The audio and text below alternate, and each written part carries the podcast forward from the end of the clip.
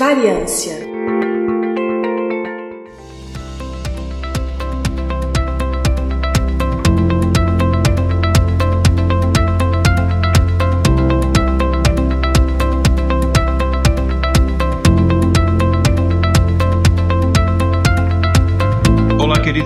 ouvinte do Briden, aqui é Igor Alcântara estamos começando mais um episódio do Variância, que como você sabe é o spin-off do podcast Intervalo de Confiança, onde a gente faz episódios mais curtos, normalmente uma pessoa, onde a gente vai direto em um assunto. E hoje a gente vai falar de um assunto que está, no momento da gravação e lançamento desse episódio, muito debatido, que é a questão da segurança das eleições no geral, no mundo e especificamente no Brasil, e também da segurança das urnas eletrônicas, questão de voto impresso, tudo isso isso sob um olhar aqui do nosso intervalo de confiança do, da estatística da ciência de dados. Mas antes, eu vou pedir para você assinar o nosso podcast nas principais plataformas de áudio que existem, seja no Spotify, Deezer, Apple Podcast, Google Podcast, Overcast, etc. Você encontra o intervalo de confiança em todas estas plataformas. E aproveite também e nos siga nas redes sociais. No Instagram e no Twitter estamos como iconfpod, é I-C-O-N-F-P-O-D. No Facebook estamos como Inter de confiança, curta lá a nossa página. E nós também agora temos um canal no YouTube, então você pode é, ir no YouTube, você pode ou pesquisar por intervalo de confiança e vai achar muitas coisas ali que são vídeos sobre o conceito de intervalo de confiança, não necessariamente sobre o nosso canal. Então, mais fácil se você entrar no post deste episódio, você vai ver lá na parte de comentado no episódio um link para o nosso canal no YouTube. Assine o nosso link e veja os nossos vídeos. A gente está agora começando a postar ali conteúdos exclusivos no YouTube, é, vídeos interessantes sobre curiosidades de aspectos gerais de ciência e dados, etc. Tá bem legal, ok? E o último recadinho é o seguinte: se você quiser ajudar este projeto a continuar existindo, torne-se um apoiador do intervalo de confiança. Você pode nos apoiar tanto pelas plataformas Apoie-se ou através do Patreon, e você encontra o link para isso ou no post do episódio, ou você pode entrar em intervalodeconfianca.com.br/apoie. Ajude também a divulgação científica com valores que são bem pequenos, começam a partir de 5 reais, o que dá menos de 20 centavos por dia. Ok, gente? Então, dados os recadinhos, vamos começar o episódio de hoje. Bom,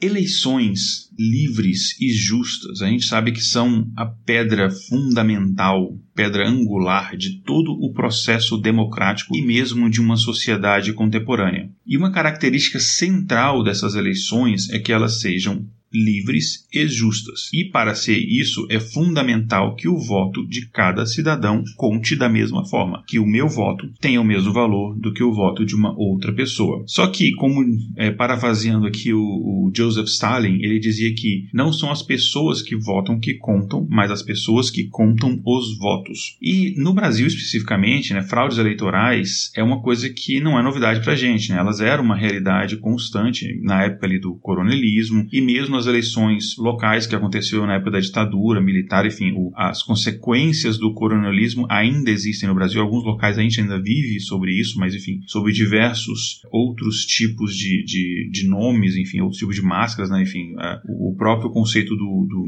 do, miliciano é parecido com o coronelismo, né? Mas você não tem uma figura central do coronel, enfim, mas isso é um, isso é um outro assunto. Nesse caso, a gente tem relatos, por exemplo, de urnas em cidades pequenas que elas sumiam no dia da eleição e elas só apareciam apareciam semanas depois. Ou até tem relatos na época do, do coronelismo, se eu não me engano, em Alagoas, de uma urna que ela apareceu já com os votos todos preenchidos uma semana antes das eleições acontecerem. Isso é porque o delegado que estava envolvido no esquema falou com o coronel, falou, o coronel, o senhor está me prejudicando aqui, porque não tem como eu justificar eu ficar duas semanas para entregar uma urna, né? Aí o coronel da eleição falou, não, não tem problema, agora eu te entrego antes mesmo da eleição. Porque, enfim, a fraude era grande, era generalizada e ninguém estava nem aí para isso. Na época época da ditadura militar, havia também um outro golpe muito comum, né, que você tinha, por exemplo, um candidato que não era favorável aos militares. E aí esse candidato ele tinha um mandato cassado por qualquer razão que eles inventavam. É, muitas vezes havia proibição de determinados candidatos a se candidatarem. É, então você pegava um candidato você prendia ele para impedir dele, dele se candidatar. Ou muitas vezes você inventava alguma desculpa e tornava esse candidato inelegível. É principalmente questão de eleições legislativas legislativas, já que as eleições executivas eram indiretas, aconteciam só ali na cúpula militar. É, e muitas vezes acontecia também, tanto na época da ditadura militar quanto do coronelismo, de você impedir que as pessoas votassem, né? Então, ficavam jagunços, ou hoje, por exemplo, milicianos, em determinados locais de votação e não deixavam aquelas determinadas pessoas que sabiam que ia votar em outro candidato votarem, ou mesmo a famosa compra de votos de certa forma, uh, até hoje, apesar de ser crime há muito tempo, que é basicamente você trocar voto em, em, troca de cargo, em troca de emprego, em troca de cesta básica, dinheiro, etc. Então isso não é uma coisa, uma novidade. Então, quando é se falado que ah, as, as eleições no Brasil elas são fraudadas, a gente vai discutir se hoje em dia existe esse tipo de, de situação, mas é, a gente sabe que na história do Brasil, sim, isso foi uma realidade. E aí, por conta desse histórico de pouca honestidade eleitoral e pela característica de alguns alguns grupos políticos atualmente de não saberem perder, começou a surgir um boato nos últimos anos de que as urnas eletrônicas são fraudadas e que as eleições estão sendo burladas. Aí a gente pergunta: será mesmo? Porque se você apoia esse grupo político, você tende a concordar com ele, e se você não apoia, você tende a discordar. Então vamos tentar aqui analisar as coisas independente de quem está defendendo que as eleições são fraudadas ou não, né? Uma coisa que é pior, inclusive, né, que eu tenho candidatos que eles alegam que as eleições são fraudulentas e esses candidatos estão sendo eleitos há muitos anos e ganharam as últimas eleições, né? Então eu penso, será que isso não é uma confissão de culpa? É, ou talvez seja a velha estratégia que, da, do dono da bola, né? Ah, se eu perder, o jogo não valeu. O jogo só vale se eu ganhar. Enfim. Então, no episódio de hoje, a gente vai falar de como a estatística pode ser usada para detectar fraudes eleitorais. Eu vou me basear em alguns estudos específicos que, que trabalharam em cima disso. Inclusive, o,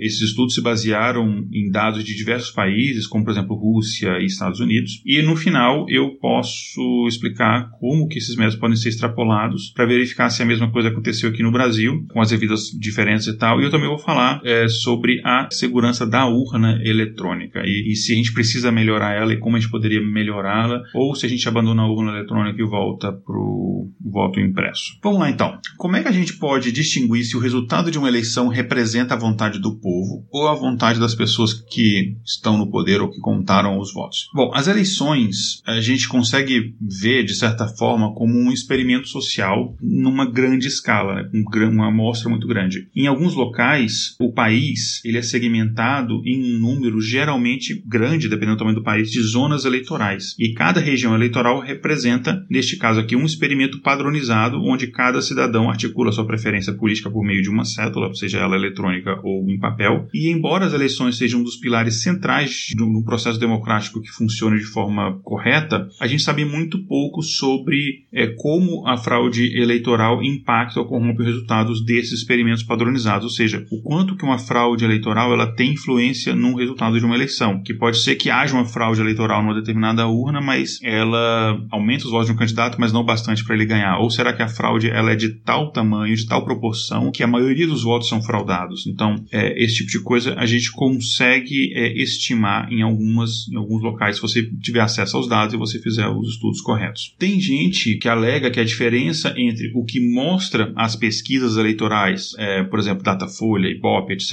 né, a diferença entre essas pesquisas e o resultado eleitoral é uma evidência de fraude. Como é que pode uma pesquisa feita, por exemplo, dois dias antes da eleição, o candidato A estava na frente, mas no final quem venceu foi o candidato B? Como é que pode isso? Será que a pesquisa estava revelando que a eleição no, no fato é fraudada? Bom, não, isso não é sinal de fraude eleitoral, mas eu eu não vou falar muito de pesquisa eleitoral aqui, porque a gente já tem um episódio inteiro falando sobre isso. No comecinho do nosso podcast, primeira temporada, foi o nosso segundo episódio, o intervalo de confiança número 1. Um, os institutos de pesquisa estão mentindo, esse é o título do episódio. E ele é o episódio 1, um, mas é o nosso episódio, nosso segundo episódio, porque a gente começou a contar do episódio 0, né? A gente começou a contar em zero, enfim. A gente tem um problema com contagem de número de episódios, gente. Mas a gente vai corrigir, a gente vai corrigir isso em breve, muito em breve. Mas enfim, a gente fala bastante é, dessa questão de pesquisas, por que a gente acha que as pesquisas estão errando e elas podem ser fraude ou não, a gente fala bastante nesse episódio lá. É, sou eu, a Nicole e a Patrícia, que era o, o, trio original do podcast. Mas, de todo modo, um resuminho aqui é que as pesquisas, além delas contarem com uma amostra bem menor que a eleição em si, então, portanto, ela tem uma margem de erro considerável, normalmente ali de 3 pontos para cima e para baixo, a pesquisa, ela não mostra o, o quem vai vencer a eleição, não. Ela mostra a intenção do eleitor naquele momento. Isso muda, porque a gente muda de ideia durante um processo eleitoral. Inclusive, no Brasil existem pesquisas que indicam que grande parte das pessoas muda de ideia, muda de voto no dia da eleição. Então, uma pesquisa dois dias antes não conseguiria captar isso. Talvez uma pesquisa boca de urna, né, que acontece quando a pessoa saiu da, da cabine de votação. Mas a pesquisa anterior não vai captar essas pessoas que vão mudar de ideia. Tem gente que muda de ideia na urna, na fila, enfim. A gente é desse ponto imaturo do ponto de vista democrático. Bom, então pesquisa não é uma, uma evidência de nada disso. E existem várias formas de burlar uma eleição. Também a gente tem que analisar isso, né? Não é só uma forma. E algumas dessas formas, inclusive, deixam rastros que a gente consegue estatisticamente é, identificar. Bom, recentemente, inclusive, é uma coisa que onde eu trabalho, a gente foi questionado sobre é, essa questão e a gente emitiu um parecer sobre isso, é, mas o caso relacionado às eleições aqui no, no, nos Estados Unidos. Mas recentemente a lei de Benford, né, Benford Law em a Benford Law em inglês, ela foi comentada como uma ferramenta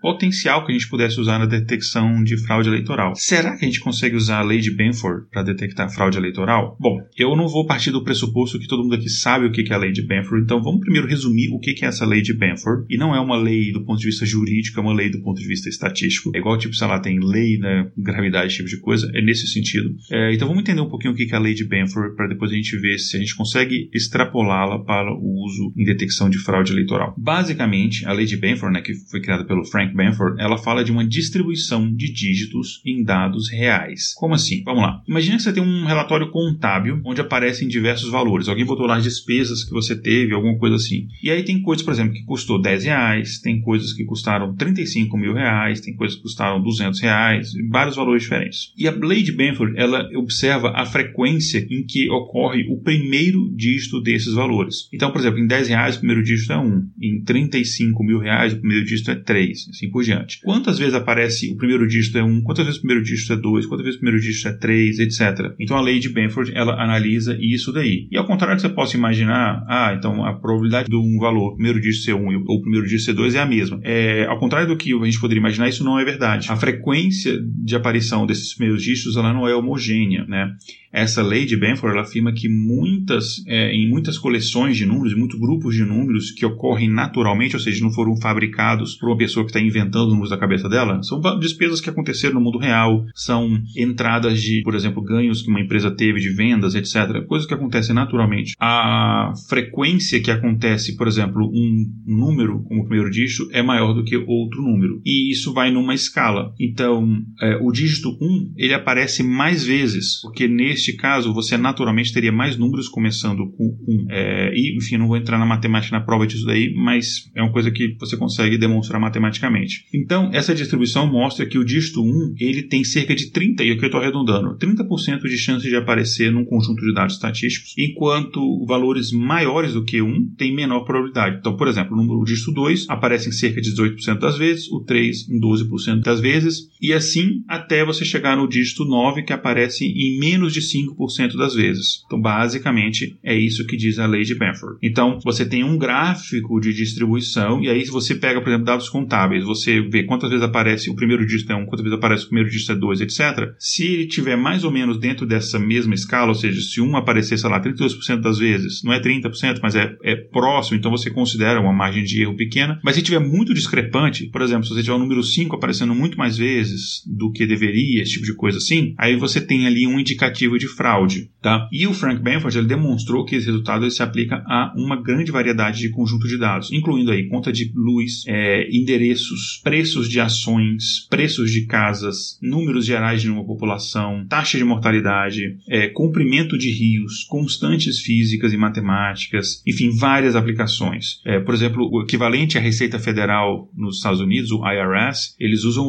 é, lei de Benford para detectar fraudes é, fiscais. O pessoal que fica colocando despesas que são que você tem desconto no imposto ou contribuições com caridade, tipo de coisa assim, eles começam a verificar se essas entradas batem com lei de Benford ou não. Se não bater, aquilo acende um alerta vermelho, eles podem iniciar uma auditoria para saber mais detalhes. Então a lei de Benford ela não é uma prova de fraude, ela é um indicativo de que tem alguma coisa ali que merece ser investigada. E, enfim, todas essas coisas são calculadas e definidas junto ali de uma escala que a gente chama de uma escala logarítmica. E aí, por conta disso, a lei de Benford ela foi invocada, ela foi começou a utilizar e voltou até a moda, que estava meio esquecido em algumas áreas, como evidência de fraude nas eleições iraquianas de 2009. Vocês acharam que ia falar das eleições dos Estados Unidos em 2020, né? Porque ela, algumas pessoas bem cogitaram utilizá-la, mas não, é anterior. Então vê que o Iraque e os Estados Unidos têm mais coisas em comum do que imagina. Então elas foram utilizadas, olha, as eleições do Iraque de 2009 foram fraudulentas e mostraram, usaram a lei de Benford para isso, né? Então basicamente eles pegavam cada região eleitoral, pegavam ali a quantidade de votos e aí fazia a distribuição do primeiro dígito das quantidades de votos em cada distrito eleitoral e aquilo não seguia uma lei de Benford, então eles falaram, houve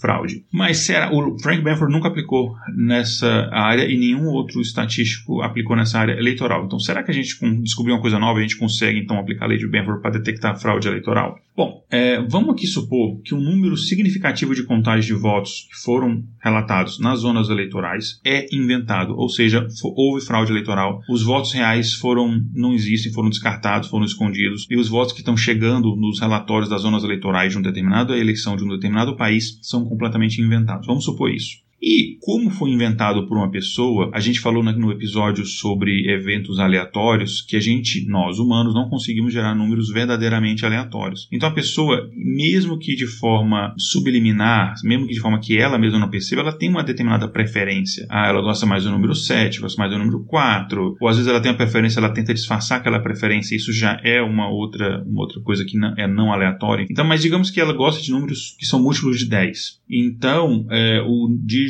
zero apareceria com muita frequência quando você contasse os últimos dígitos, por exemplo. Ou ela gosta bastante do número 5, então você vê, por exemplo, o número 5 apareceria com uma frequência muito maior. Então você conseguiria fazer isso e você conseguiria, em teoria, usar a lei de Benford com esse propósito. E aí você compara, enfim, isso né, com dados de eleição não corrompidos, você veria essa discrepância. Então, resultados de votação na Rússia, Alemanha, Argentina e Nigéria foram testados para a presença de fraude eleitoral em algumas pesquisas que eu, que eu alguns artigos que eu estudei, é, usando variações dessa ideia de análise baseada em dígitos. No entanto, a validade da lei de Benford ela não é real quando você fala é, usar ela como método de detecção de fraude eleitoral. Tá? Enfim, tem um artigo bem curtinho que eu achei bem interessante que ele explica por que, que você não pode usar a lei de Benford para detectar fraude eleitoral. É, eu vou resumir um pouquinho aqui a ideia, mas eu vou colocar o link, o artigo está em inglês, mas eu vou colocar o link no post do episódio para quem quiser conhecer um pouco mais. É, mas, enfim, basicamente um dos problemas que existe nisso é que você precisa estabelecer com cuidado uma linha de base de distribuição esperada, né? Ou seja, numa eleição honesta, qual que é a frequência do, do, de cada dígito esperada? Não é a mesma, por exemplo, de valores contábeis. A gente não sabe se é a mesma. Porque às vezes você tem uma região que os distritos eles são mais ou menos todos do mesmo tamanho é, e todos têm, sei lá, por volta de um milhão de pessoas. Então, naturalmente, o dígito 1 não vai aparecer em, sei lá, em 30% das vezes, vai aparecer em 90% das vezes. Porque não é necessariamente aleatório, existe uma intenção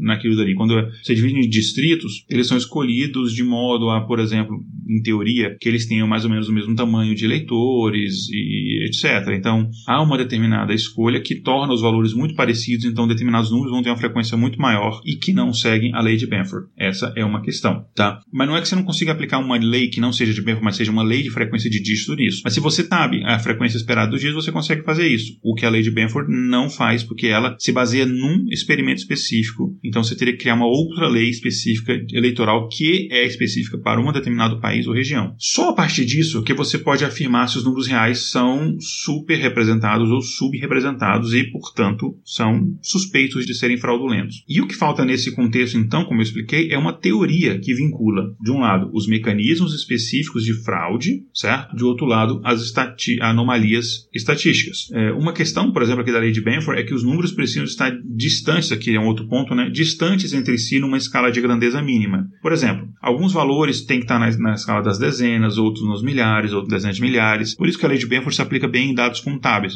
colocando despesas. Você vai ter despesas que são lá 10 reais, 30 reais, 50 reais, na casa das dezenas. Você tem despesas que vão ser nas centenas, 523 reais, é 352 reais, etc. Você tem despesas que vão estar na casa dos milhares, 5.327 reais, enfim. Como você tem diferentes escalas de grandeza aí você consegue estabelecer essa lei de Benford, que ela foi baseada em estudos usando isso como um pré-requisito. Dados eleitorais, não, porque como eu falei, os distritos, os zonas eleitorais, muitas vezes eles têm tamanhos muito parecidos. Então eles não, não, não seguem essa, essa, essa lógica também, tá? É, outra coisa é que você tem mais eleitores em regiões com maior população, e aí você divide em distrito, você consegue contrabalancear isso, mas esses eleitores não votam de forma aleatória. Você tem regiões que têm uma preferência maior a um determinado espectro político do que outras, né? Além do que o contexto do país na época também influencia como as pessoas vão votar, ou mesmo se as pessoas vão votar ou se preferem ficar em casa. Então os dados não têm nada de aleatório, tem várias coisas externas influenciando, e tudo isso é, são coisas que saem do controle dos experimentos da lei de Benford, então ela, por diversos motivos, não pode ser usada. Então, se você vê alguém aí usando lei de Benford como evidência de fraude eleitoral, não caia neste golpe. Isso é golpe, isso é mentira. A gente não pode extrapolar a ciência desse jeito. É,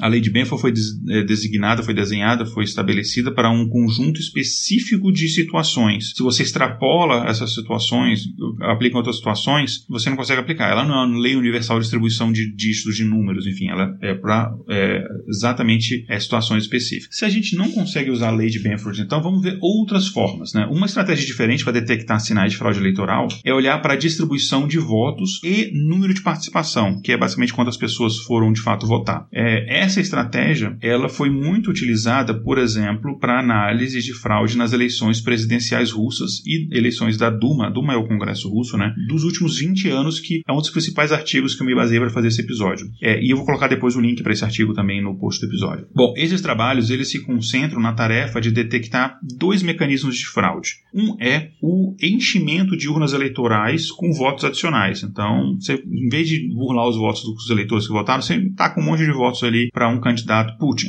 para um candidato qualquer. Então, essa é uma forma, é um mecanismo de fraude. Esse, esse artigo, o principal que me, que me baseei, ele baseou, ele se concentrou nesse aspecto e no outro aspecto, que é simplesmente você inventar números de votos nos relatórios eleitorais que saem depois. Então, em vez de considerar os votos reais das pessoas, você inventa números ali quaisquer, né? E o que se percebeu, né, através desse estudo, foi que esses mecanismos, eles são capazes de produzir características diferentes de distribuição de votos e comparecimento do que aquelas que são características é, observadas em eleições em outros locais que são consideradas uh, como eleições justas. Então, eles partindo do pressuposto de que, vamos pegar alguns parâmetros de alguns países que a gente sabe que as eleições são justas, são auditadas, são etc, etc, vamos pegar, é, pegar esses critérios, ver se a gente consegue aplicar aqui nas eleições russas e ver se elas seguem os mesmos critérios de distribuições estatísticas, de curtose, enfim, de obliquidade de, de, de, curva de distribuição, esse tipo de coisa. Eu não vou entrar muito na parte técnica, uh, eu acho que eu já devo ter comentado algum episódio na primeira temporada sobre obliquidade, curtose, etc,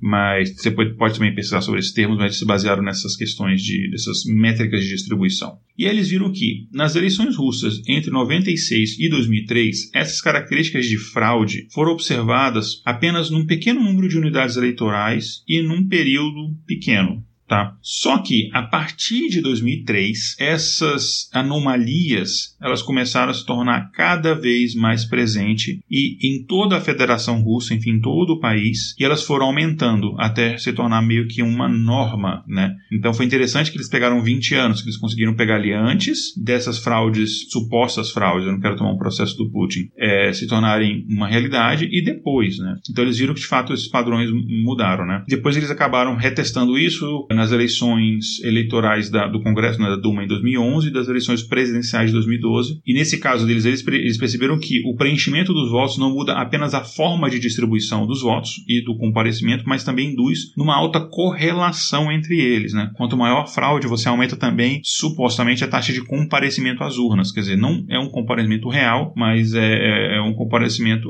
que aparece no relatório. Então, pode ser que tenha só 70% das pessoas indo votar, mas quanto maior fraude, mais o número de comparecimento ele, é, ele se mostra acima do real e tem uma correlação muito forte aí. É claro, né? Então, isso aqui para eles foi evidência de que a forma preferida de burlar eleições na Rússia não é a alteração do, dos relatórios de, de voto, é, mas é o, o, adição de votos. Então, digamos, essa, essa sessão eleitoral aqui tem, por exemplo, mil eleitores, só apareceram 500 para votar. Eles pegavam e enfiavam mais 500 votos ali, inventados. Então, é o que eles perceberam que provavelmente é o que estava acontecendo, o que acontece lá, supostamente, mais uma vez eu não quero tomar um processinho, nem quero é, ser convidado para jantar por uma pessoa que depois eu descubra que é um agente é, secreto russo e aí eu nunca mais vou poder fazer podcast ou qualquer outra coisa na minha vida, porque eu não vou ter mais vida. Enfim, acabado esse parêntese, houve vários estudos recentes nessa compreensão dessas, dessas regularidades estatísticas em resultados de votação e que eles são causados é, pela aplicação de conceitos, inclusive da física estatística e da dinâmica social quantitativa. São duas áreas que vieram é, em, em, socorro, em ajuda nesse, nesse tipo de estudo. Né? E aí você tem várias leis estatísticas que elas são então aproximadas, como se fossem adaptadas e usadas para detectar padrões é, de em quem as pessoas votariam e quantas pessoas compareceram às votações. Então eles analisam as duas métricas para ajudar na detecção de fraude. Você tem um aumento muito grande de comparecimento e ao mesmo tempo você tem um aumento muito grande de determinada anomalia estatística, você tem um indício muito grande nesse caso aqui de uma fraude eleitoral. Veja bem que eu estou usando, está usando estatística, mas não tem nada a ver com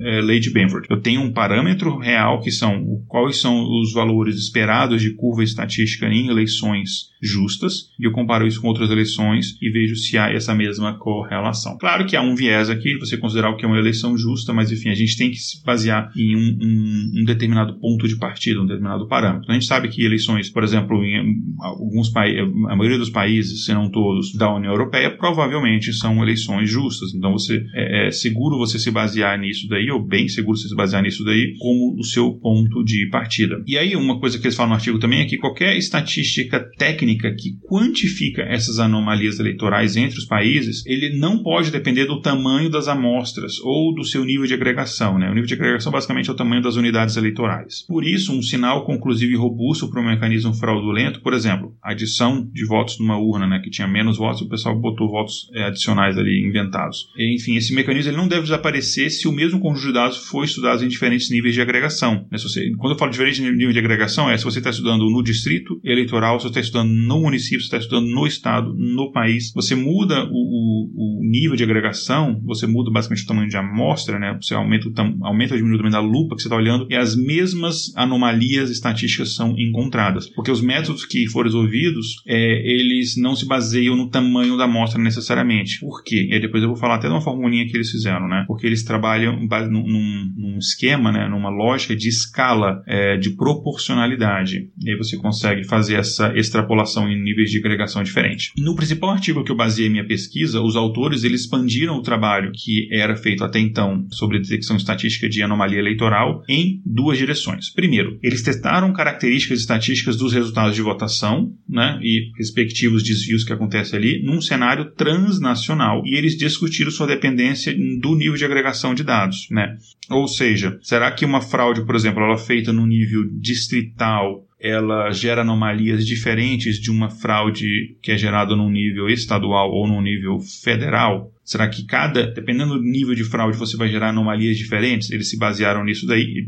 Spoiler, descobriram que não. E além disso, um outro ponto é que eles propuseram um modelo paramétrico, ou seja, um modelo que você, uma formulinha que você coloca lá os seus valores e consegue ter um resultado disso. E esse modelo paramétrico, a ideia é você entender como o preenchimento de células pode ter influenciado os resultados eleitorais observados, ou seja, qual é, a importância de você adicionar votos inexistentes ali tem para o resultado eleitoral. Será que muda o resultado de uma eleição ou só aumenta os votos de determinado candidato, né? E para esse estudo que eu me baseei foram selecionados os países baseados na disponibilidade de dados. Então, países que tinham pouca disponibilidade de dados foram é, excluídos. E no final, eles usaram dados de eleições parlamentares na Áustria, Canadá, República Tcheca, Finlândia, Rússia, Espanha e Suíça, nas eleições para o Parlamento Europeu na Polônia, nas eleições presidenciais na França, Romênia, Rússia e Uganda. Então, eles usaram esses países. Infelizmente, o Brasil não estava no estudo deles, assim como nenhum país nas Américas, né? Infelizmente. Oh, minto, um país na América que foi o Canadá. E aí foi demonstrado que usando um apropriado escalonamento dos dados eleitorais, distribuição de votos, comparecimento, ele segue aproximadamente uma distribuição de Gauss, uma distribuição normal, que a gente falou em alguns outros episódios aqui com a distribuição normal. Então ela segue aquela formulinha ali que parece um sino, né? Que tem, inclusive, uma tatuagem que eu tenho no meu braço direito. É, inclusive,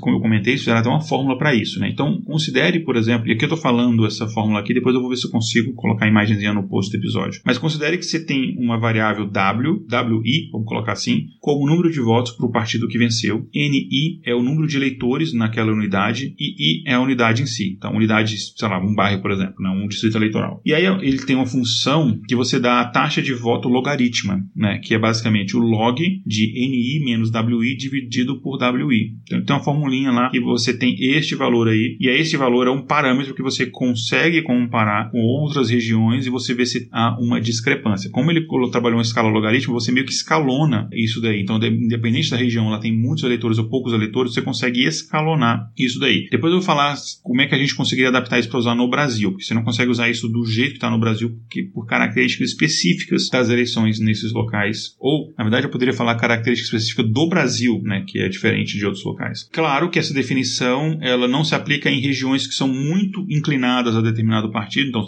são regiões que normalmente determinado só partido vence ou outro, né, como eu sempre cito, por exemplo, em São Paulo, que o PSDB sempre vence nas eleições estaduais, então é, é mais difícil se aplicar essa, esse tipo de fórmula que você tem um viés muito grande da população em si, né. E tem, inclusive, uma análise interessante que eles fizeram dos gráficos de distribuição de votos por distrito, mas eu não vou explicar aqui porque é gráfico e eu estou só com áudio e fica difícil a gente entender, mas se você entrar no post do episódio, clicar no, no link do artigo, o artigo não está em russo, não se preocupem, ele está em inglês, é, vocês conseguem ver esses gráficos, eles vão comentando os gráficos, é bem bacaninha. E essas proporções que eles estudaram também se verifica na mudança de voto de uma determinada região, né? Muita gente usa isso, inclusive como um sinal de fraude, mas esse tipo de coisa fica difícil gente aplicar no Brasil por dois motivos. Vamos lá. Primeiro, pela quantidade grande de partidos. E esse é o principal ponto que é difícil se aplicar esse tipo de análise no Brasil do jeito que ela está. Você teria que fazer algumas adaptações. Na maioria dessas análises de, que são feitas de fraude eleitoral usando estatística, por exemplo, nos Estados Unidos, você tem apenas dois, outra vez três partidos é, hegemônicos, né? É, então, os Estados Unidos têm mais que dois partidos, mas no,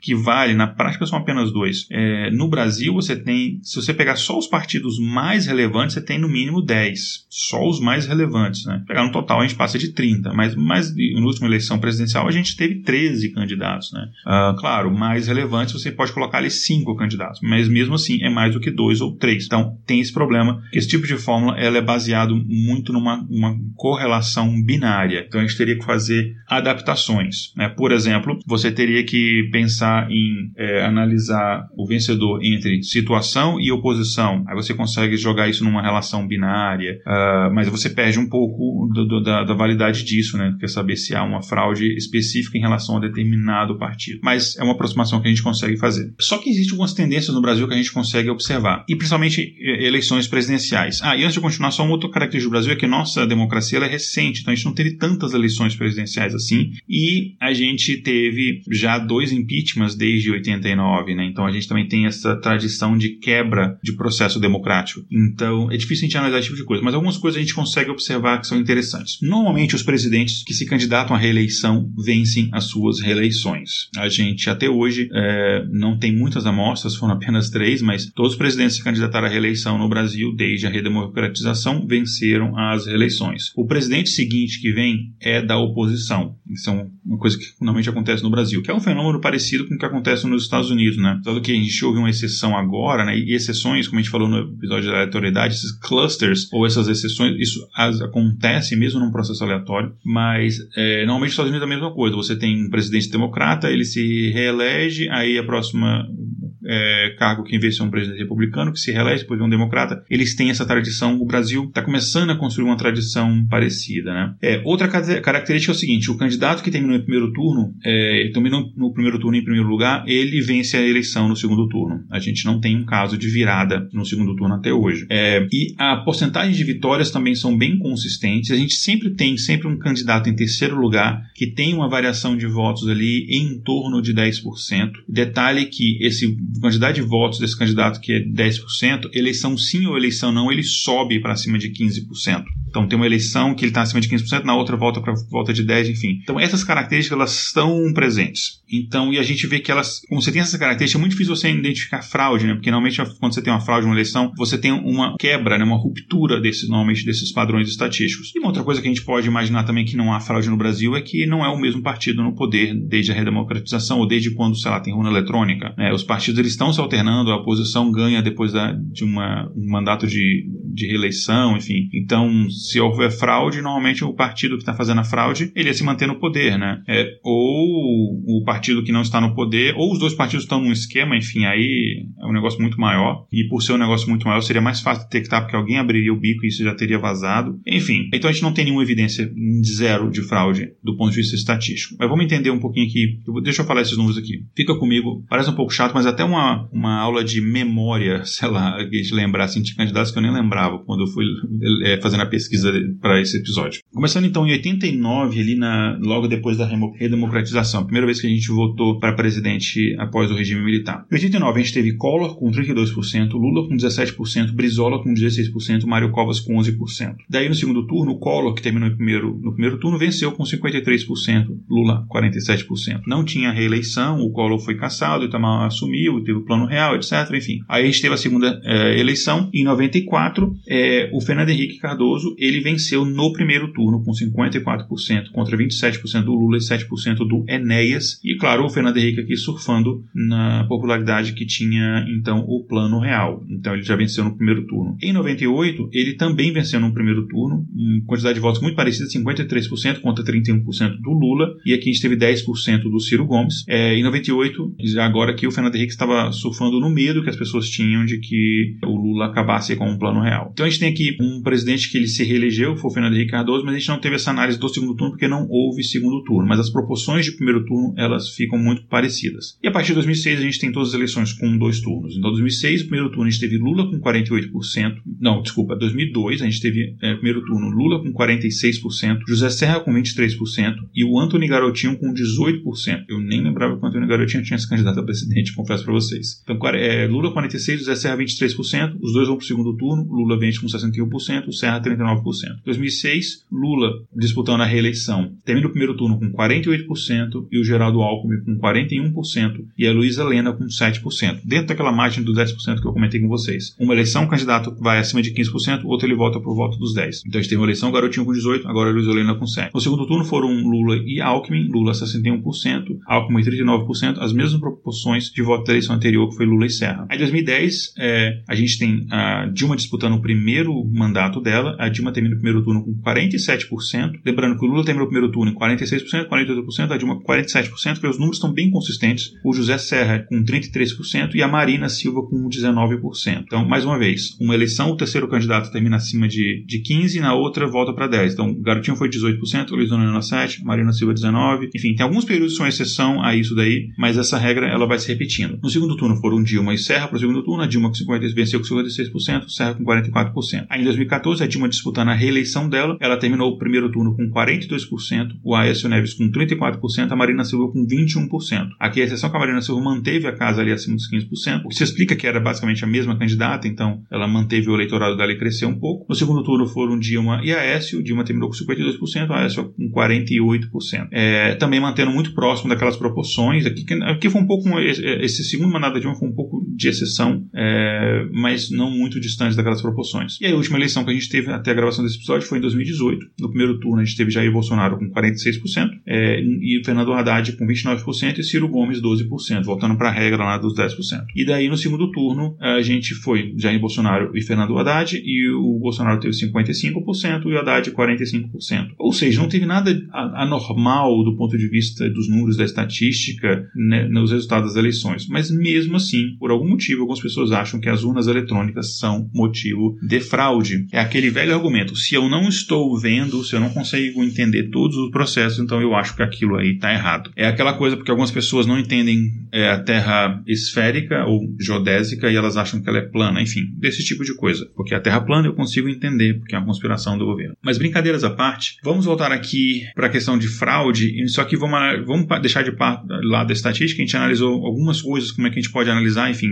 escalonamento, é, voto proporcional por região, escalas logarítmicas, é, é, discrepância de distribuição de votos, esse tipo de coisa a gente consegue utilizar para detecção de determinado tipo de fraude eleitoral. Mas vamos agora a um outro aspecto que não é estatístico, mas a gente não pode deixar esse episódio sem falar disso. As urnas eletrônicas, elas são seguras, porque está muito falando, então, tem muito se falado, é, já tem alguns anos, mas atualmente está mais, e muita gente pediu para a gente falar sobre esse assunto, de se as urnas são seguras ou não. Um pequeno histórico, né, as urnas eletrônicas, elas são utilizadas no Brasil é, desde 13 de maio de 1996, é, então, eu, eu enfim, sou velho bastante que eu cheguei a votar em cédula de papel. Minha primeira eleição foi por plebiscito, 92, 93, por aí. Mas eu, depois, acho que na minha segunda ou terceira eleição, eu já peguei urna eletrônica. E ela, então, em 2021, nesse ano 2021 que está lançando o episódio, ela completa 25 anos, né? E o sistema das urnas eletrônicas foi desenvolvido por pesquisadores e técnicos de instituições como o Instituto Nacional de Pesquisas Espaciais, o INPE, o Centro Técnico Aeroespacial, CTA, e o Instituto de Tecnologia da Aeronáutica, o ITA, todos esses três aqui em São José dos Campos, inclusive um do lado do outro, quer dizer, o ITA é dentro do CTA, né? E eu sei isso porque, enfim, é onde eu é, estava estudando meu mestrado. E, inclusive, eu conheci algumas, um, um, dos meus professores no mestrado no ITA é, foi uma das pessoas que trabalhou no projeto da urna eletrônica e tal. Ele não falava de aspectos técnicos e tal, mas é, ele comentava algumas coisas assim e eu sempre admirei um projeto assim, um projeto muito, muito, muito bem feito, muito interessante. E aí eu fui atrás dos mecanismos de segurança e tal, principalmente nas fontes oficiais, TSE, mas também olhei em OAB, em outras fontes para ter essa comprovação de que, é, de fato, são processos que acontecem. E um dos procedimentos de segurança que pode ser acompanhado pelo eleitor é a chamada cerimônia de votação paralela. Então, basicamente, na véspera da eleição, numa audiência pública, qualquer um pode ir, são sorteadas urnas para verificação. Então, ele sorteou uma amostra, vamos sortear essas urnas aqui para a gente fazer uma verificação se elas estão corretas, estão seguras ou não. Essas urnas, elas já estavam instaladas nos locais de votação, e aí então elas são conduzidas para o TRE, né, que é o Tribunal Regional Eleitoral da região que elas foram selecionadas, e elas são substituídas então por outras que foram preparadas com aquele mesmo procedimento das, das urnas anteriores, né, é, e essas urnas então elas são é, sorteadas, essas urnas foram sorteadas, foram retiradas, elas são submetidas a uma votação nas mesmas condições que, que ocorreria a votação na, na sessão eleitoral só que há um registro em paralelo de um voto em papel. Então a pessoa faz um voto em papel nessas urnas, deposita numa urna de papel e faz o voto eletrônico. No final do dia, eles comparam, no mesmo horário que se encerra a votação, eles comparam então o resultado dessa urna eletrônica com o resultado da cédula em papel e vê se bate. Se não bateu, aí é, há um desígnio de fraude e nunca houve uma situação que não bateu. Sempre dá certinho. É, e eles fazem isso com várias urnas que são sorteadas e é sorteado de forma de fato aleatória, se é auditado, se é verificado por órgãos como OAB, Ministério Ministério Público e você pode, você como cidadão eleitor pode comparecer a essas audiências públicas e tal. Bom, mas não é só isso. Outro mecanismo que é até bastante simples de verificação é a conferência do boletim da urna. Então, ao final da votação, esse boletim com a apuração dos votos de uma sessão transforma-se num documento público que pode ser, acessado por qualquer um e o resultado de cada boletim ele pode ser de forma muito fácil confrontado com aquele que é publicado pelo TSE para ver se não tem uma, uma manipulação depois do boletim da urna, né? Porque tem a coisa primeiro ponto, a primeira análise que eles fazem no primeiro teste é para saber se tem um tipo de, de fraude na urna, depois eles veem se tem um tipo de fraude que sai da totalização né, da urna para o TRE e depois para o TSE. Né? Então você consegue, é, sessão a sessão, urna a urna, você consegue verificar os resultados e confrontar com o resultado oficial. E, inclusive, esse é um processo que os partidos políticos fazem, as coligações políticas fazem há muito tempo e ninguém é, soa um alarme dizendo: opa, encontrei aqui uma discrepância. Essa urna está dizendo tal coisa e o resultado final está dizendo outra. Nunca aconteceu esse tipo de coisa. E todos os partidos fazem esse, esse tipo de verificação. Além disso, a urna eletrônica ela usa o que há de mais moderno, de fato, e avançado, ou quase o que há de mais moderno e avançado em tecnologia de criptografia, assinatura digital, resumo digital, etc. E toda essa tecnologia é utilizada tanto pelo hardware quanto pelo software da urna eletrônica, e eles criam o que a gente chama de cadeia de confiança, que garante é que só o software que foi desenvolvido pelo TSE e gerado durante um negócio que ele chama de cerimônia de lacração dos sistemas eleitorais pode ser executado naquele hardware das urnas eletrônicas. Então, se você botar um outro software de, é, levemente adulterado, o hardware não vai rodar aquilo dali. Ele é muito específico, é, e isso muda de eleição a eleição. É, enfim, tem todo o esquema de assinatura digital, etc., que não permite que um código levemente adulterado, você pode alterar um ponto, ele não vai rodar, né, porque ele, ele gera uma chave criptografada e aí só essa chave que vai rodar. E aí, qualquer tentativa de você executar um software não autorizado na eletrônica resulta no bloqueio do funcionamento da urna. É, e, de modo igual, se você tentar executar o software da, da urna num outro hardware que não foi aquele hardware certificado e designado, ele também resulta no cancelamento do, do aplicativo, no, não executa. É, então você tem essa junção, esse casamento entre hardware e software. Qualquer alteração em um implica no não funcionamento e bloqueio do outro. Então, para você fazer uma fraude, você tem que fazer uma uma, uma, fraude no nível do hardware e do software, mais complicado ainda. E por todo é, esse conjunto de software produzido durante a cerimônia de lacração dos sistemas eleitorais, elas são geradas, então, como eu expliquei, assinaturas digitais e os resumos digitais. E caso tenha qualquer suspeita quanto à autenticidade do software da urna eletrônica, as assinaturas digitais, os resumos digitais podem ser então conferidos e validados por aplicativos que foram desenvolvidos pelo TSE e por softwares que os próprios partidos políticos desenvolveram, o Ministério Público também e pela OAB. Então tudo isso é verificado por diversas fontes. Partidos políticos, incluindo o partido das pessoas que falam que tem a fraude, eles verificaram isso e detectaram nenhuma fraude. Então eles falam isso sem evidência. O Ministério Público, a OAB, enfim, órgãos independentes é, fizeram isso. E todos os dados que alimentam a urna eletrônica, assim, por exemplo, dados dos candidatos, números, etc., assim como todos os resultados são produzidos, né, o input e o output, a entrada e a saída, eles são protegidos por assinatura digital. E não é possível modificar os dados dos candidatos e eleitores presentes na urna. Então, você uh, votou num candidato, não é possível você alterar o voto desse candidato por causa dessa questão da assinatura digital. Isso na hora a urna trava. É, da mesma forma, não é possível modificar o resultado da votação contido no boletim da urna, enfim, após né, a votação, ou registro de operações feitas pelo software, ou mesmo registro digital de voto, enfim,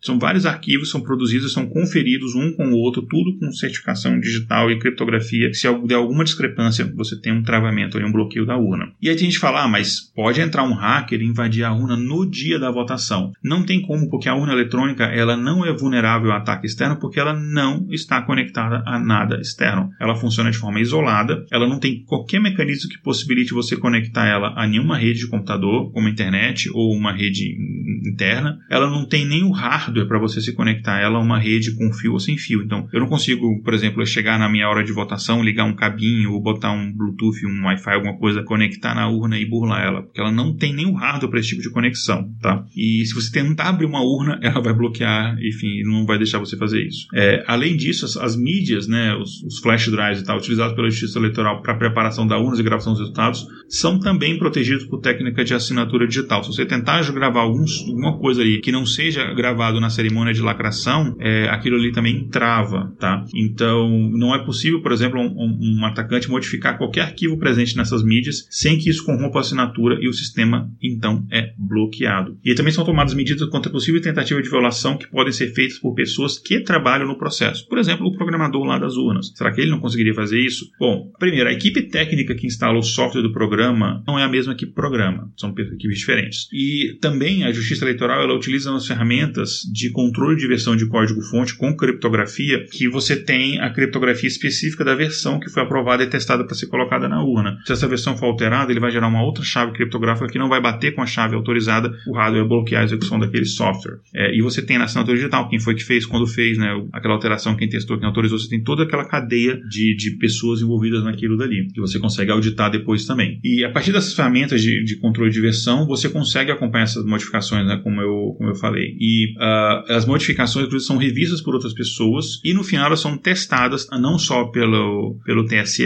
mas também por órgãos independentes como o Ministério Público, OAB e partidos que, que, que fizeram requisição para isso. Então eles podem testar a urna, fazer qualquer tipo de teste que eles quiserem para detectar fraude. Sem contar que o conhecimento sobre esses sistemas, softwares e hardwares eleitorais, ele, ele é, é sigiloso e, e segregado ali dentro do TSE. Então significa que a equipe responsável pelo software, e, e segregado quer dizer que não é a mesma equipe que faz tudo, tá? Então a equipe do software da urna não é a mesma que cuida do sistema de totalização, que não é a mesma que cuida do hardware, que não é a mesma que cuida da instalação do sistema. São equipes diferentes que, na maioria das vezes, nem tem muita comunicação uma com a outra, né? Então, para ter uma fraude, você teria que ter um movimento de uma quantidade muito grande de pessoas. Bastava uma não topar que todo o esquema cairia por terra. E isso nunca aconteceu, né? É, e a quantidade de sistemas eleitorais envolvidos na realização de uma eleição é muito grande, né? Então, também torna impraticável. E ninguém trabalha em mais de um sistema, como eu falei. Que torna impraticável você fazer um tipo de fraude assim, que seria ter muita gente envolvida e seria muito fácil um negócio desse vazar. E até hoje não aconteceu de vazamento disso, então provavelmente é uma evidência de que não aconteceu. E além disso, durante o período de desenvolvimento dos sistemas eleitorais, eles realizam diversos testes, tanto pelo TSE quanto pelos tribunais regionais eleitorais, com o objetivo de, de averiguar o funcionamento né, desse conjunto software e hardware. Os partidos políticos podem fazer esse teste, como eu comentei, o Ministério Público, a OAB também acompanha não só isso, mas o desenvolvimento do software, podem fazer inspeções de código-fonte no próprio ambiente né? Não podem levar para casa, mas podem fazer inspeção disso. Então, tem toda essa transparência. Fala que não é transparente, há bastante transparência. Só que nada é 100% seguro. Eu lembro que na época eu estava no ITA, uma crítica que o pessoal fazia lá, inclusive o ITA chegou a testar a urna algumas vezes. Eu não, eu não pessoalmente não cheguei a testar, mas eu estava lá quando a urna foi submetida a teste e uma equipe do ITA foi levada para testar. Uma coisa que eles falaram é o seguinte: olha, o TSE na época falava a urna é 100, nas, nas propagandas, a urna é 100% segura. Absolutamente nada no mundo é 100% seguro. O software das usinas, das ogivas nucleares americanas não é 100% seguro. Nada é 100% seguro. Mas você pode chegar o mais próximo disso, ser seguro que torna-se ao ponto de que ser impraticável você ter uma um, burlar qualquer mecanismo de segurança, né? Então existem críticos é, à urna, e eu não estou falando os críticos que têm interesses políticos, mas são críticos que não têm nenhuma filiação político-partidária, enfim, são pesquisadores e pessoas fora do meio político, que eles dizem que o sistema brasileiro precisa sim ser revisto em alguns pontos, é, melhorado em alguns pontos, e uma das principais críticas é em relação justamente ao fato de que o voto precisa ser auditado fora do ambiente virtual. É o voto impresso? Não. O voto impresso, que muitos propõem, é a volta à cédula de papel, é a exclusão da urna eletrônica. Depois eu vou falar por que isso é uma ideia péssima. E eles sabem disso, eles têm uma intenção por trás disso. Mas eles, a ideia que eles propõem aqui, é, e que ganha cada vez mais adeptos, inclusive de alguns presidenciáveis, é um misto entre o voto eletrônico e o voto de papel. Então, segundo essa proposta, a gente não voltaria ali nos tempos das cavernas e votaria apenas pelo voto impresso. Mas, nessa forma nova, você usaria as duas coisas. Então, você vai usar a urna eletrônica, só que a urna eletrônica, primeiro, ela vai registrar o voto num papel. Né? Você digitou lá o número do candidato. Tá, tá, lá. Digitei lá o número do intervalo de confiança. Aí aparece lá, fotinha lá, é, por exemplo, da Kézia lá como nosso candidato a presidente. O voto vai aparecer de forma, na tela da urna eletrônica e de forma impressa, mas por trás de uma janelinha hermeticamente fechada. Você não consegue pegar aquele papel para você, né? Mas aparece ali. Aí você confere, tá? É o candidato mesmo que eu votei. Aí você aperta confirma. Aí esse, esse papel ele é cortadinho ali naquele ponto e ele é guardado, aquele papel com o seu voto depositado numa outra urna. E se tiver algum tipo de problema e você precisar fazer uma recontagem, você tem o voto impresso. E depois os votos em papel ali, tem todo um códigozinho de barra, etc. Você consegue comparar a totalização dele com a totalização da urna. Bateu, bateu. A eleição, normalmente, o voto vai ser computado na urna eletrônica, mas você tem ali o voto em papel para você fazer uma auditoria depois de encerrada a eleição. Aí, se você verificar que houve algum problema, ok, aí você pode tomar as medidas. Mas basicamente é os dois. Mas é muito importante o fato de que você não leva o voto em papel é, para você. O voto ele ainda é feito de forma eletrônica. Né? O, voto,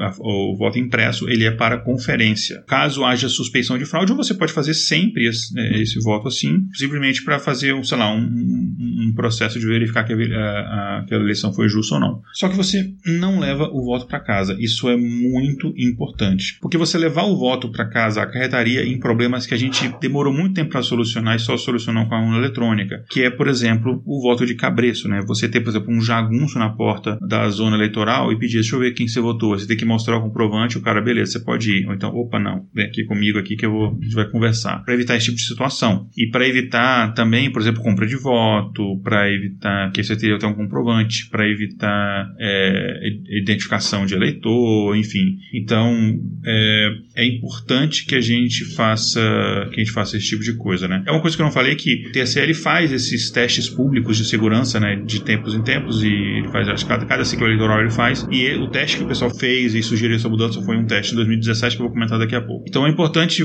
que o eleitor não use esse tipo de, de mecanismo de levar o voto para casa como comprovante. Então essa solução mista é uma solução interessante. Se ela vai ter tempo de a gente aplicar essa até a eleição do ano que vem, dificilmente, porque é uma, um processo que ele é, é complexo de desenvolver um novo hardware, desenvolver um novo modelo de urna, você tem que testar, essa coisa você não faz do dia para noite, né? Mas, enfim, nesse teste público de segurança do TSE, que o TSE fez em 2017, né, uh, um grupo de, de pessoas que propôs essa, essa urna alternativa, eles publicaram também um material com algumas uh, vulnerabilidades da urna e também com possíveis soluções para isso. Aí você pensa, poxa, mas você falou lá um tempão aqui, tô enchendo a paciência aqui, falando que a urna é segura, mas aí você depois também dizer que teve um grupo de pesquisador que achou, enfim, são grupos de pesquisadores de universidades, ONGs, etc., empresas, que achou falhas de vulnerabilidade, como é que ela pode ser segura e ela tem falhas? Calma, calma, respira fundo. Eles acharam falhas, sim, mas nenhuma falha que permitisse você alterar o voto, apagar um voto ou adicionar um voto. Não é esse tipo de falha, tá? Que seriam falhas gravíssimas. Então, nem eles tentaram, são pessoas mais, assim, pessoas mais capazes fazer esse tipo de coisa. Ninguém conseguiu ou alterar voto, ou apagar voto, ou adicionar voto. Ninguém conseguiu alterar voto e nem alterar a contagem de votos, o boletim da urna, relatório, não conseguiram alterar nada disso. As falhas que eles acharam estão em basicamente, principalmente em dois grupos. Primeiro, esse eu considero um, um, um fato grave. Ele não muda o resultado de uma eleição, mas ele tem outra consequência, que é em relação ao sigilo do voto. Eles disseram que, dependendo do acesso que você tem à urna é, após a votação, enfim, você tem que ter um acesso grande, né? Você tem que ter um cara assim, não é qualquer Zé Mané, tem que ter um cara num, num TRE, não sei se é um alto cargo, com a ajuda de outras pessoas, mas em teoria você conseguiria ter, saber quem votou em quem. Então você conseguiria saber, eleitor tal votou em tal candidato, eleitor tal votou em tal candidato. Em teoria, é a coisa que eles falaram aqui, extremamente complexa de fazer, pouco provável, mas em teoria seria possível, tá? E aí eles é, reportaram essa, essa falha ao TSE em 2017 e parece que isso foi corrigido até antes da eleição de 2018. Eles foi retestado, depois parece que essa falha foi corrigida, mas de fato encontraram isso. E um segundo tipo de falha que eles encontraram era que não, você não alterava voto, você não mudava o software da urna, mas ele permitia que você inserisse pequenas mensagens na tela da urna. Então podia aparecer lá na tela da urna, assine o intervalo de confiança, lá na tela da urna, não alterando voto de nada. Eles disseram, olha, é um processo complicado, mas talvez fosse, tem teoria fazer isso, mas a gente sabe que isso não aconteceu em uma eleição, porque as pessoas teriam reportado isso, falando, pô, eu fui votar lá e tava lá, vote e tal né, no outro candidato. Então, alguém teria.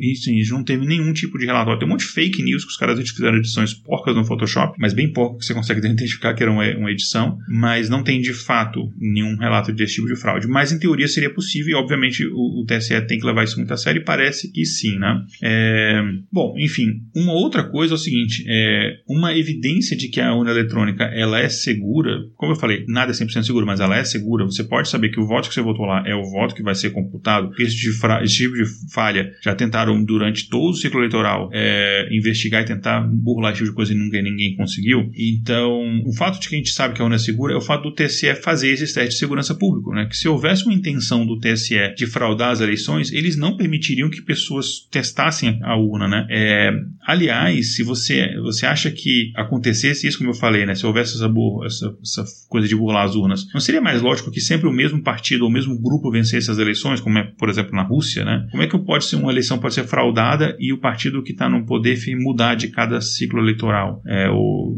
após reeleições? Então, como é que pode mudar o, o candidato para a oposição? Né? E então não faz muito sentido isso, né? E como é que o grupo que está alegando que há fraude na, na, eleição, eles se elegem a cargos eletivos há 30 anos, inclusive na última eleição presidencial? Não faz nenhum sentido, né? E aqui vai uma parte que eu acho que talvez mais importante do episódio. O interesse desses grupos políticos, aqui é uma opinião pessoal do Igor, é, mas embasada em bastante leitura e reflexão. Mas, enfim, é uma opinião do Igor, não necessariamente das outros integrantes do intervalo de confiança. Mas o interesse desses grupos políticos em aprovar o voto impresso, ele se dá pelos seguintes motivos. Dois, principalmente. O primeiro é permitir a volta do voto de cabresto. A gente sabe que determinados, que determinados grupos políticos ainda controlam determinadas regiões através do uso de milícias, através do uso de capangas. A gente sabe, né? Não precisa nem dar nome, todo mundo sabe quem eleição. E o voto impresso dá a eles esse poder de obrigar as pessoas a votarem quem eles mandarem. Inclusive, eu não sei se é coincidência ou não, mas os maiores defensores do voto impresso são os grupos políticos historicamente ligados à milícia. Né? Será que é coincidência? Não sei. Um segundo motivo é que eles sabem que dificilmente o voto impresso vai ser aprovado na Câmara para a próxima eleição. Já que se votar, o voto impresso, quando digo, é o voto que eles querem é o voto da, da urna de papel, né? O voto da urna normal e tal. Só que, mas mesmo assim, eles sabem que não se aprova, como é que eles propõem isso? Né? Eles propõem para perder? É que eles sabem que caso eles percam as eleições, eles podem argumentar fraude, tá vendo? Ó, a urna é fraudada, não deixaram a gente botar o voto de papel e tal, e usam isso como narrativa para dar um golpe ou mesmo cancelar as eleições antes que elas aconteçam. Inclusive, já há discurso de ministros, etc., nesse sentido, dizendo que se não tiver voto impresso, não vai ter eleição. O presidente já falou isso, ministros já falaram isso. Então, muito cuidado, porque tem intenções escusas. Eu não queria entrar no lado político, mas no final acabei entrando porque, é, enfim, é um assunto que envolve política, né? Que está falando de eleição. Mas é isso, então espero que vocês tenham gostado desse episódio. Desculpa que ele ficou, de fato, muito mais longo do que normalmente uma variância fica, mas é um assunto complexo e extenso e daria para ficar até mais longo mas não daria tempo de a gente preparar ele, planejar para um episódio principal, que demoraria pelo menos uns dois meses que a gente tem episódios na fila. Então é um assunto que está sendo discutido agora, a gente não queria perder um momento, então a gente lança ele como um variância e tal. Tudo bem? Mais uma vez, se você gostou deste episódio, é, compartilhe com seus amigos, ajude na divulgação do intervalo de confiança, isso é uma ajuda muito grande que você nos dá. Além da ajuda, claro, de se tornar um apoiador, você pode ir lá em intervalodeconfianca.com.br barra apoie. É muito bacana você nos ajudar. A gente agradece bastante, inclusive nos episódios a gente chama vocês pelo nome e agradece. Uh, e, enfim, além de outros benefícios que a gente vai começar a fazer uh, em breve, como sorteios, etc. É isso então. Um grande abraço. Até o próximo episódio. Tchau, tchau. Nashledanov.